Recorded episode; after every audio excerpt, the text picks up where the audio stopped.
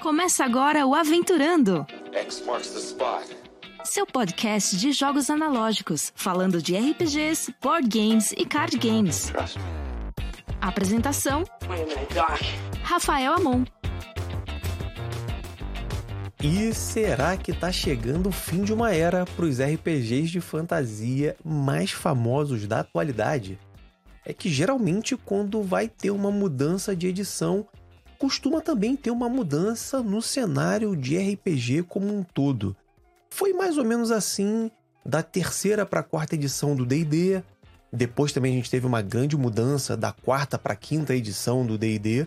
Inclusive, o Pathfinder surge nesse momento de transição da terceira para a quarta e se torna naquela época o RPG de fantasia mais jogado no mundo nos Estados Unidos, né, como um todo.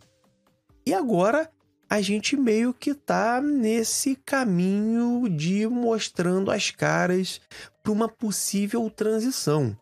Isso porque na semana passada já apareceram novas notícias, a gente já tem aí o AD&D há um tempo sendo ventilado, alguns playtests dele já saindo, já sendo feitos, e cada vez mais a galera se pergunta: isso vai ser uma nova edição do D&D? Vai vir aí uma ruptura com o que foi a quinta edição, que é o sucesso absurdo? É simplesmente a edição de D&D que vendeu mais do que todas as outras somadas, isso dito pela própria Hasbro. Então, cada vez que surge uma notícia sobre a nova geração ou sobre novos livros básicos, tanto de D&D quanto Pathfinder, a comunidade fica meio assim polvorosa e na semana passada a gente teve os dois jogos principais falando sobre isso.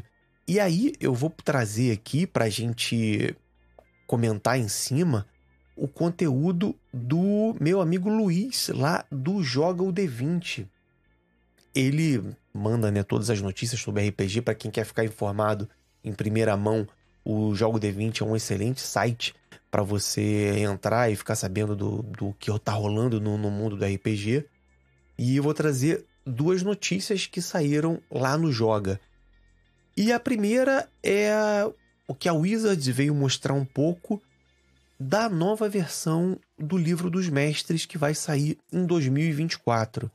Lembrando, 2024 é o ano que D&D faz 50 anos. Então, cara, obviamente faz todo sentido que eles lancem livros da, os básicos, né? O livro, o livro do jogador, livro do mestre, livro dos monstros, para aproveitar o hype de 50 anos. Se a gente for pensar que a própria quinta edição ela vem num desses marcos, a gente vai fazer em 2024 10 anos da quinta edição, que foi lançada em 2014, faz muito sentido eles quererem aproveitar isso para trazer novos livros.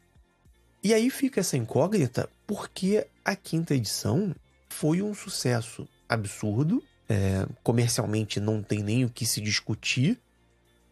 Foi uma edição que muito capitaneada por novos jogadores, tanto que a, a Wizards quando faz as suas publicações financeiras e ela coloca, por exemplo, o perfil do público, dá para ver claramente que na quinta edição esse público se renova e a gente tem aí uma galera entrando no hobby. Obviamente, né, a galera que está entrando mais nova vai diminuir é, a faixa etária dos consumidores, então a Wizard precisa adequar a sua oferta à demanda que ela tem. E um dos pontos que era um calcanhar de Aquiles da quinta edição sempre foi o Dungeon Master's Guide, o livro do mestre.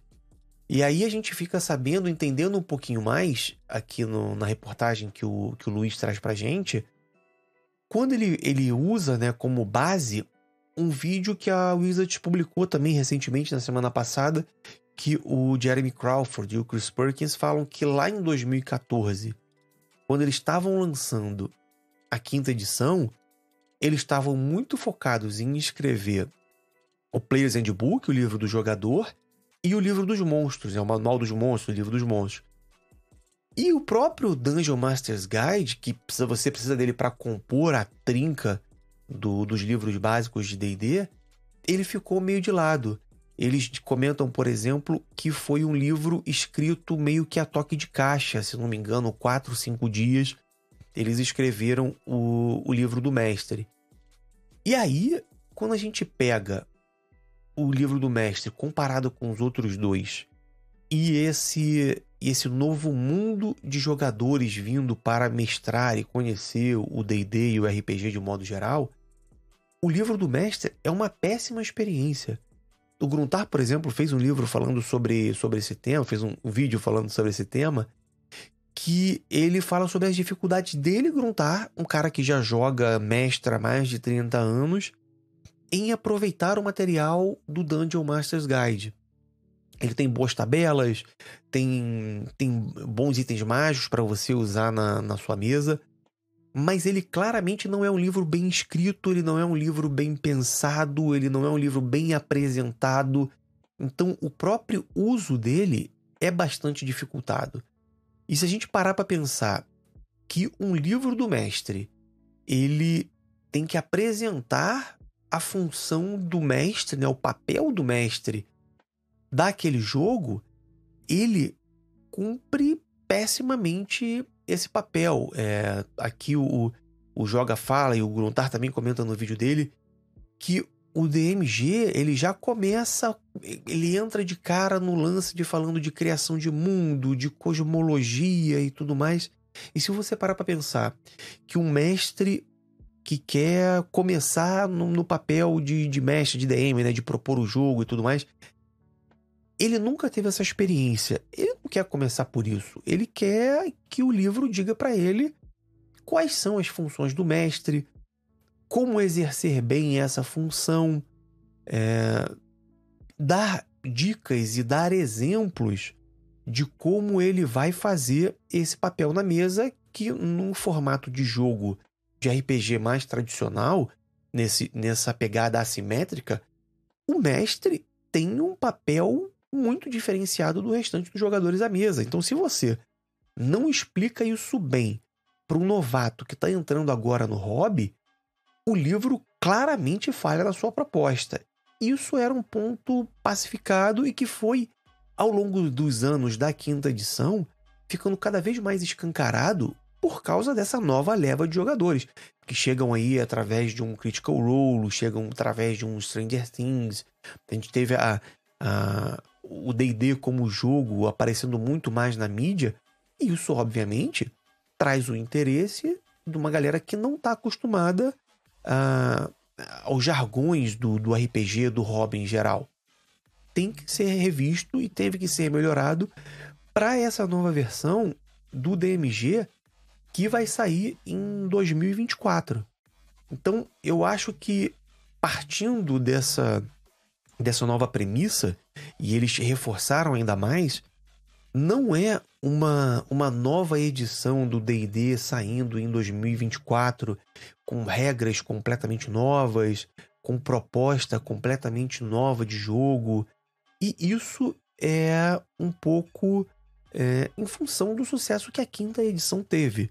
Né? Se a gente no começo lembra que a quarta edição, quando ela tenta mudar e fazer essa, essa quebra de, de paradigma que foi a terceira edição, trazendo novas regras, trazendo um, um novo formato, um conceito de jogo para o D&D, foi uma falha né, grotesca. Surge o Pathfinder em função disso. O Hasbro consegue resgatar a popularidade na quinta edição, fazendo muito uma volta às origens, né, de regra de formato do D&D, uma simplificação que a quarta edição não tinha. E aí ela traz essa galera toda a reboque. Então, o novo DMG, eles falam que vai ser. É, vão ter capítulos, por exemplo, orientado para criação de aventura. E criação de aventura no, naquele, num conceito de show no hotel. Que é. Eles não vão é, dizer para você é, um passo a passo de como criar uma aventura. Ele vai colocar um exemplo. Ele vai trazer ali é, uma forma simplificada de ajudar um mestre iniciante a criar a aventura dele do zero. E aí ele diz aqui, né? Vão ter perguntas como: quantas informações você precisa criar ou preparar para mestrar sua aventura? Isso vai estar lá no livro. É, vão ter exemplos, né? Escritos de como que, que é para a aventura rolar e tudo mais. Então, o, aqui diz, né? Por conta das influências nas streams de RPG, o livro vai mencionar que cada DM, cada mestre, ele é único e vai ter o seu estilo de narração, obviamente puxado pelo aquele efeito Matt Mercer, né, que teve depois do Critical Role, onde a galera achava que assistindo o Critical Role, mestrar RPG, mestrar Dungeons and Dragons é você fazer o trabalho de um voice actor, é você interpretar fazendo vozes é, para cada NPC, para cada personagem, com uma atuação teatral, que é o gosto da galera da mesa do Critical Role, porque são amigos dubladores, voice actors jogando e é o que eles curtem fazer, mas não necessariamente é o modo correto, nem o único modo de se jogar Dungeons and Dragons. Então, são temas que precisam ser abordados num novo livro do mestre a ser lançado, ainda que se use um novo livro do mestre da quinta edição ainda que não se mexa nada em regras, ainda que não se mude nada, não, você precisa ter essa esse novo pegar, essa nova pegada, esse novo formato, essa nova apresentação. Então, dos três livros básicos que a gente teve lançados em 2014, de longe o DMG é o que precisa mais dessa mudança, dessa mexida, desse tratamento voltado a um mercado que mudou de 2014 para cá claramente. E isso são, são coisas excelentes que vão acontecer nessa, nessa nova leva de, de livros básicos de 2024, que agora, inclusive, a Wizards explicou o que é o One D&D. A galera tava achando que o One D&D era ia ser o nome da nova edição ou era o nome fantasia, né? Quando você teve, por exemplo, da quarta para quinta, a quinta edição era chamada de D&D Next, e aí, antes de, de, de ganhar o nome de D&D quinta edição oficialmente, a galera só referenciava por D&D Next, D&D Next. O One D&D, eles falaram, gente, é o One D&D porque, na verdade, esse One vem de integração. É o One integrando o livro, né, o jogo D&D, integrando o D&D Beyond, que é a plataforma digital onde a Wizard tem cada vez mais colocado conteúdo e não só conteúdo utilizado, por exemplo, para comunicar, é, para falar com seu público, em vez de colocar no site oficial, ela coloca no D&D Beyond. Então ela já está direcionando o D&D Beyond para se tornar a porta de entrada digital do D&D. E aí associa-se a esses dois, fechando a trinca, o novo VTT que ela está desenvolvendo, né, em em Unreal Engine e tudo mais, que tudo indica que vai ser o novo formato de cobrança, de, de modelo de negócio da, da Hasbro para o D&D. Ela quer unificar essa trinca para fazer a comunidade gastar dinheiro ali com o VTT novo dela, com o D&D Beyond, e aí onde ela tem acesso ao jogo. Então, essa esse casamento aí de, desses três pilares do, do que vai vir a ser o D&D é que se tornou o One D&D, sacou? Então não é muito o nome da próxima geração que vai vir, da nova edição de D&D, o One D&D. Eles explicaram isso agora. E aí faz sentido, porque você abandonar a edição que foi mais vendida de todas, que continua vendendo livros básicos 10 anos depois do lançamento.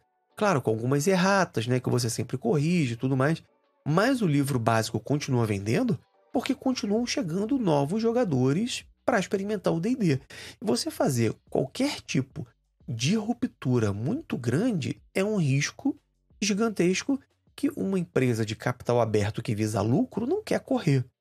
Né? E aí eles seguem falando sobre o Monster Manual, porque, por exemplo, uma das coisas que sempre foi reclamado né, na quinta edição era que depois ali do décimo, décimo segundo nível, o jogo ficava meio quebrado e meio desinteressante. Tanto que as aventuras oficiais que a Wizards lança dificilmente passam desse cap de, de nível.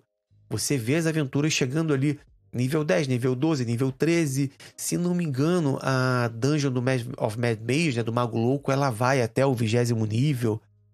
Mas ainda assim, é muito pequeno no espectro de aventuras que eles lançaram ao longo desses anos. Porque claramente tem um desinteresse de mestres e jogadores com a forma que o, o jogo foi escrito de levar as campanhas até nível 20. É, a galera chega nesse nível de, de personagem e quer reiniciar, ir para uma nova história, fazer um novo personagem.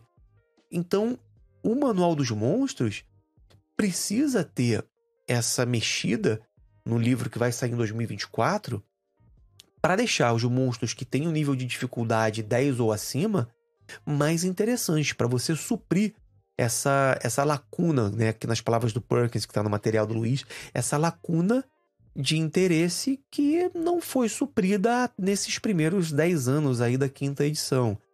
É, muita gente reclama, por exemplo, da, das mecânicas de criação de monstros, que não é uma mecânica que você consegue balancear os encontros e você não tem de forma fácil é, a premissa que ele te dá, né? Por exemplo, um monstro de nível de dificuldade 3 ele é suficiente para uma pare de 4 a 5 jogadores de nível 3. Quando você coloca isso na mesa, você vê que não é bem assim, que essa matemática, essa mecânica não funciona muito bem. Então, vai precisar ser revisto nos livros que vão ser lançados em 2024. Mas aí a galera que fica aquela empolvorosa, né? Putz, já era, e aí meus livros, o que, que eu faço? Vou jogar meu PHB fora, vou jogar meu DMG fora, vou ter que comprar tudo de novo. Eles dizem que não. Pelas regras, as mudanças que vão ter não são tão significativas, por exemplo, que invalide você usar todas as aventuras lançadas nesse período. Ele mantém essa retrocompatibilidade que é infinitamente importante para o D&D hoje, mercadologicamente falando, né? Ele, ele arriscar perder essa retrocompatibilidade com a edição mais vendida de todas é um tiro no escuro e eles não querem mais errar. E aí eu vou passar para a segunda notícia que deixou a comunidade empolvorosa, que aí é da concorrente, é da Paizo anunciando a remasterização do Pathfinder segunda edição. A galera do Pathfinder fica ainda mais ressabiada com essa notícia, porque o Pathfinder segunda edição ele chega em 2018 quatro anos depois da chegada do D&D quinta edição. E a galera que comprou os livros básicos do Pathfinder segunda edição fala, bicho, eu tenho aí quatro, cinco anos de livro na mesa e você me fala que tá chegando uma nova edição, que eu vou ter que jogar meus livros fora, acender a fogueira aqui que eu ia atacar já os livros da quinta edição de D&D e agora vou ter que tacar os da segunda edição de Pathfinder. E a Paizo também vem explicar o porquê desse, dessas versões remastered. E que, no meu entendimento, é um motivo, são motivos muito bons para terem esse remastered. O primeiro de todos é a treta que teve no começo do ano em relação ao OGL, o Pathfinder segunda edição está escrito em cima da OGL. E aí, quando deu aquele burburinho todo, aquela mudança no mercado, aquele pega para capar, a Paizo sinalizou que eles iam para o caminho de ter uma nova licença aberta, que era a Orc, né, que eles estão criando com as outras editoras, com os outros criadores de conteúdo. E, obviamente, essas versões remastered de Pathfinder já vão sair sob a ORC. Ela sai da OGL, não é mais OGL que vai ser publicado o material de Pathfinder, e eles vão sair sob a ORC. Só isso já é um fato relevante para eles remasterizarem os livros, arrancarem a OGL do Pathfinder, coloca a ORC e aí você tá sai do guarda-chuva da Hasbro e Wizards e você se mantém ali é, resguardado para o que você quer produzir dentro da sua editora. Era um caminho natural que a Paizo iria fazer, que a Cobold Press, por exemplo, está fazendo para os materiais dela. Só que não é só você trocar lá o, o início dos livros, né, onde falam sobre a licença e tudo mais. Sobre a OGL, você tem, por exemplo, termos que são regidos por ela e que eles vão precisar rever. E aí, tá aqui também no material que o Joga coloca no, no, no blog, por exemplo, é termos como mísseis mágicos. É um termo que vem da OGL. E aí eles dizem, ah, mísseis mágicos, por exemplo, a gente vai trocar por é, é, force missiles, né? mísseis de força. Eles vão fazer essas adaptações. Monstros e termos que tenham é, embaixo guarda-chuva da OGL, eles vão fazer essa alteração para adequar e para que não tenham problemas lá na frente, né, de infringir direitos e tudo mais e gerar uma, uma disputa judicial. E aí, eles também precisam aproveitar, já que vão fazer essa mudança, algo que foi parecido com o que a Hasbro vai fazer para o DMG, que é reescrever o Pathfinder, o Core Book. É, você reescrever o livro principal porque foi um, é, uma dificuldade encontrada pela comunidade pelos jogadores entender o Pathfinder segunda edição pela forma como ele foi escrito.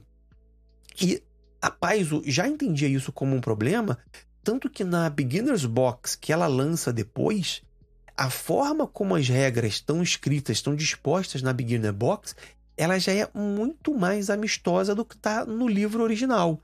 Então, eles pegando essa reescrita que fizeram na Beginner's Box, trazendo para o novo livro básico do Pathfinder, que já foi uma, é, é um feedback dado pela comunidade, porque para quem não lembra, com a treta da OGL, muito criador de conteúdo insatisfeito com a Hasbro migra para criar conteúdo de Pathfinder segunda edição e se surpreende com o jogo Pathfinder segunda edição, elogiando e falando: caramba, o jogo tá lançado desde 2018 e eu não conhecia, eu não sabia que o jogo era bom, porque estava escondido numa forma de, de escrita que não me agradou. Eu continuei no DD porque era meu feijão arroz ali que funcionava. Coisas que eu queria que tivessem no DD quinta edição, como por exemplo, maior customização, com as classes marciais, como é, o Fighter, Uh, o Paladino, que ainda tem magia, mas ele é, é bem marcial. Eu queria que ele fosse mais interessante. E isso, o Pathfinder segunda edição te entrega desde o começo. Um fighter do, do, do Pathfinder segunda edição, ele é muito mais interessante de se jogar do ponto de vista de regras, de customização, de coisas diferentes que você pode fazer, do que o fighter da quinta edição. Muita gente pega o fighter da quinta edição e fica só naquele eu ataco, eu ataco, eu ataco. E aí, para você ter um pouquinho de customização, você vai atrás do Battle Master, né, que tem aquelas manobras de combate e tudo mais. O Pathfinder já te dá essa customização em todas as classes de uma forma muito mais interessante, coisa que a treta da OGL facilitou e ajudou a galera que passou a conhecer o Pathfinder segunda edição. Então o remaster vem a reboque desses novos jogadores que estão descobrindo o Pathfinder segunda edição e a Paizo precisa dar uma resposta para ele de falar: caramba, você saiu de uma edição de DD que era é, simples, que está recebendo uma nova leva de jogadores para o hobby. Então eu preciso tratar o meu material para que ele também atenda essa nova leva de jogadores. E o que, que a Paizo ainda tinha? A Paizo, além de ter né, os, a trinca de livros tradicionais, né, quando a gente pensa num RPG de fantasia, assim, nesse modelo tradicional, que é livro do jogador, livro do mestre e livro dos monstros, ela ainda tinha um quarto livro, que era o Advanced dos jogadores, né? Como se fosse um PHB 2, só que não é bem um PHB 2, porque tem classes que não estão no, no livro, no Core 1 e tá no Core 2. E aí, se você quer é, masterizar uma classe que tá no 1, tem regras que estão no 2. E aí você precisaria levar para sua mesa dois livros grandes para ter ali uma classe com todas as opções.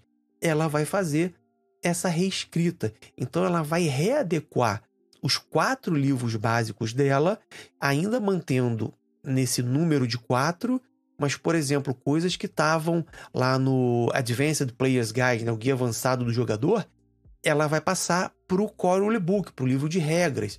E aí vai deixar o livro de regras bem conciso.